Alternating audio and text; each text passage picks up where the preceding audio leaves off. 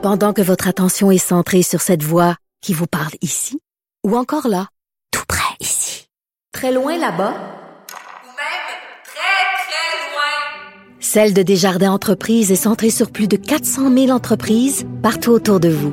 Depuis plus de 120 ans, nos équipes dédiées accompagnent les entrepreneurs d'ici à chaque étape pour qu'ils puissent rester centrés sur ce qui compte, la croissance de leur entreprise. La Banque Q est reconnue pour faire valoir vos avoirs sans vous les prendre. Mais quand vous pensez à votre premier compte bancaire, tu sais, dans le temps à l'école, vous faisiez vos dépôts avec vos scènes dans la petite enveloppe. Hmm, C'était bien beau. Mais avec le temps, à ce compte-là vous a coûté des milliers de dollars en frais, puis vous ne faites pas une scène d'intérêt. Avec la Banque Q, vous obtenez des intérêts élevés et aucun frais sur vos services bancaires courants. Autrement dit, ça fait pas mal plus de scènes dans votre enveloppe, ça. Banque Q. Faites valoir vos avoirs. Visitez banqueq.ca pour en savoir plus. Antoine Robitaille. Le philosophe de la politique. La joute politique ne colle pas sur lui. Il réussit toujours à connaître la vérité. Vous écoutez là-haut sur la colline. Au bout du fil, il y a Martin euh, Ouellette, député de René Lévesque. Bonjour. Bonjour. Donc, selon le Parti québécois, à l'Assemblée nationale, ça prendra un directeur parlementaire du budget, là, et vous l'avez demandé encore en motion aujourd'hui. Oui, on avait eu une motion unanime en novembre 2019. Tous les partis s'étaient entendus pour nommer un directeur parlementaire. Et lorsqu'on a vu la mise à jour économique et voir deux années manquantes et voir les scénarios euh, optimistes euh, du ministre Girard pour l'équilibre budgétaire euh, être totalement absente pour la suite, évidemment, c'est venu renforcer notre prétention d'avoir une tierce partie indépendante qui nous permet d'avoir un œil euh, juste sur la situation. On le voit présentement, là, le gouvernement fédéral, ça fait quoi? Un an, un an et quart qu'il n'y a, a pas de budget qui a été déposé, mais une chance que le directeur parlementaire est là pour indiquer à la population et aux autres parlementaires l'état des finances publiques, les marges de manœuvre et le coût des décisions concrètement qui ont été prises par le gouvernement, notamment en cas de pandémie. Alors pour nous, il devient essentiel de se le doter et malheureusement, la CAQ a décidé de le pelleter dans la réforme parlementaire et donc dans la prochaine législature et non pas dans la législature actuelle, ce qu'on voulait avoir aujourd'hui dans notre motion. Comment vous expliquez encore une fois, ont refusé aujourd'hui euh, votre motion qui demandait la création d'un tel euh, directeur parlementaire, alors qu'on se souvient très bien là, que Christian Dubé, dans le temps, euh, Éric Kerr et combien d'autres euh, faisaient la promotion de cette affaire-là, François. Bonnardel aussi. Donc, c'était c'était quasiment rendu une idée caquiste. Oui.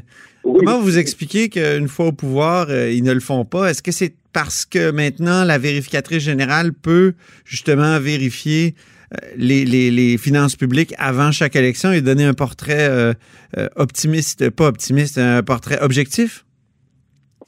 Non, je pense que ça, c'est euh, effectivement euh, une notion importante qu'on a maintenant et qui donne un peu le portrait clair avant de lancer tout le monde à l'élection. Cela étant dit, je ne sais pas est-ce qu'il y a un, malaise au sein du ministère des Finances, parce que c'est challengeant d'avoir un directeur parlementaire, parce que lorsque je présente des prévisions trop optimistes, puis que les prévisions qui sont présentées par le directeur parlementaire sont plus conservateurs, ben là, je dois expliquer pourquoi la différence. Et même chose aussi dans le, le nombre de fois que le directeur parlementaire peut rendre des comptes comparativement au gouvernement. On est chanceux.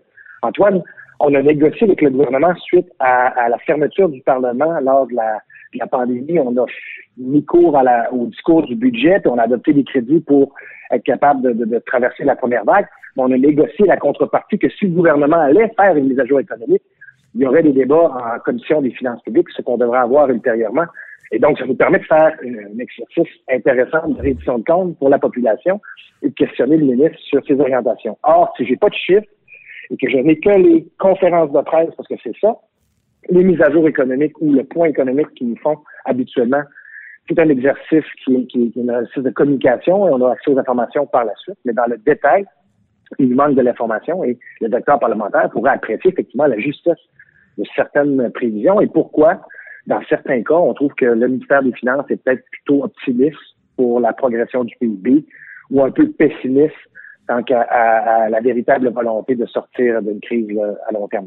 Là, vous le trouvez optimiste, le gouvernement, euh, en disant qu'il Ben, va absolument. équilibrer euh, en 2025, il va équilibrer le budget, puis entre autres avec euh, beaucoup d'argent qui vient du fédéral.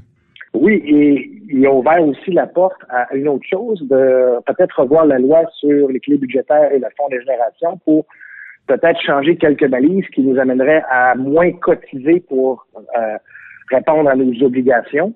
Euh, et ça, c'est le genre de discussion que le ministre des Finances, je pense, qu'il veut avoir. Et l'autre chose aussi, et c'est là que c'est fondamental aussi, les prévisions de relance économique que le gouvernement se donne à 2, 2.1.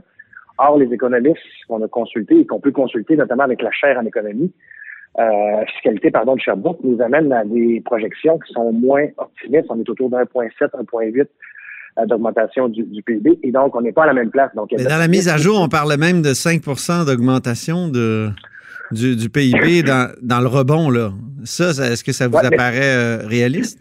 Non, ça, c'est un peu réaliste parce que c'est le rattrapage de la perte qu'on a eue après la, le lockdown, euh, excusez-moi l'expression anglaise, mais ouais. la fermeture des commerces et, euh, et, des, euh, et de l'économie. Comme c'est très conjoncturel, évidemment, euh, il est tout à fait pertinent de voir que comme le marché intérieur est actif. Et... Pendant que votre attention est centrée sur cette voix qui vous parle ici, ou encore là, tout près ici, très loin là-bas, ou même très, très loin, Celle de Desjardins Entreprises est centrée sur plus de 400 000 entreprises partout autour de vous. Depuis plus de 120 ans, nos équipes dédiées accompagnent les entrepreneurs d'ici à chaque étape pour qu'ils puissent rester centrés sur ce qui compte, la croissance de leur entreprise. La Banque Q est reconnue pour faire valoir vos avoirs sans vous les prendre.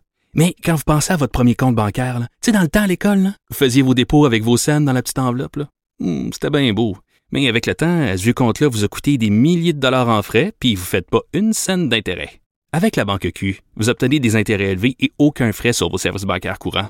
Autrement dit, ça fait pas mal plus de scènes dans votre enveloppe, ça. Banque Q. Faites valoir vos avoirs. Visitez banqueq.ca pour en savoir plus.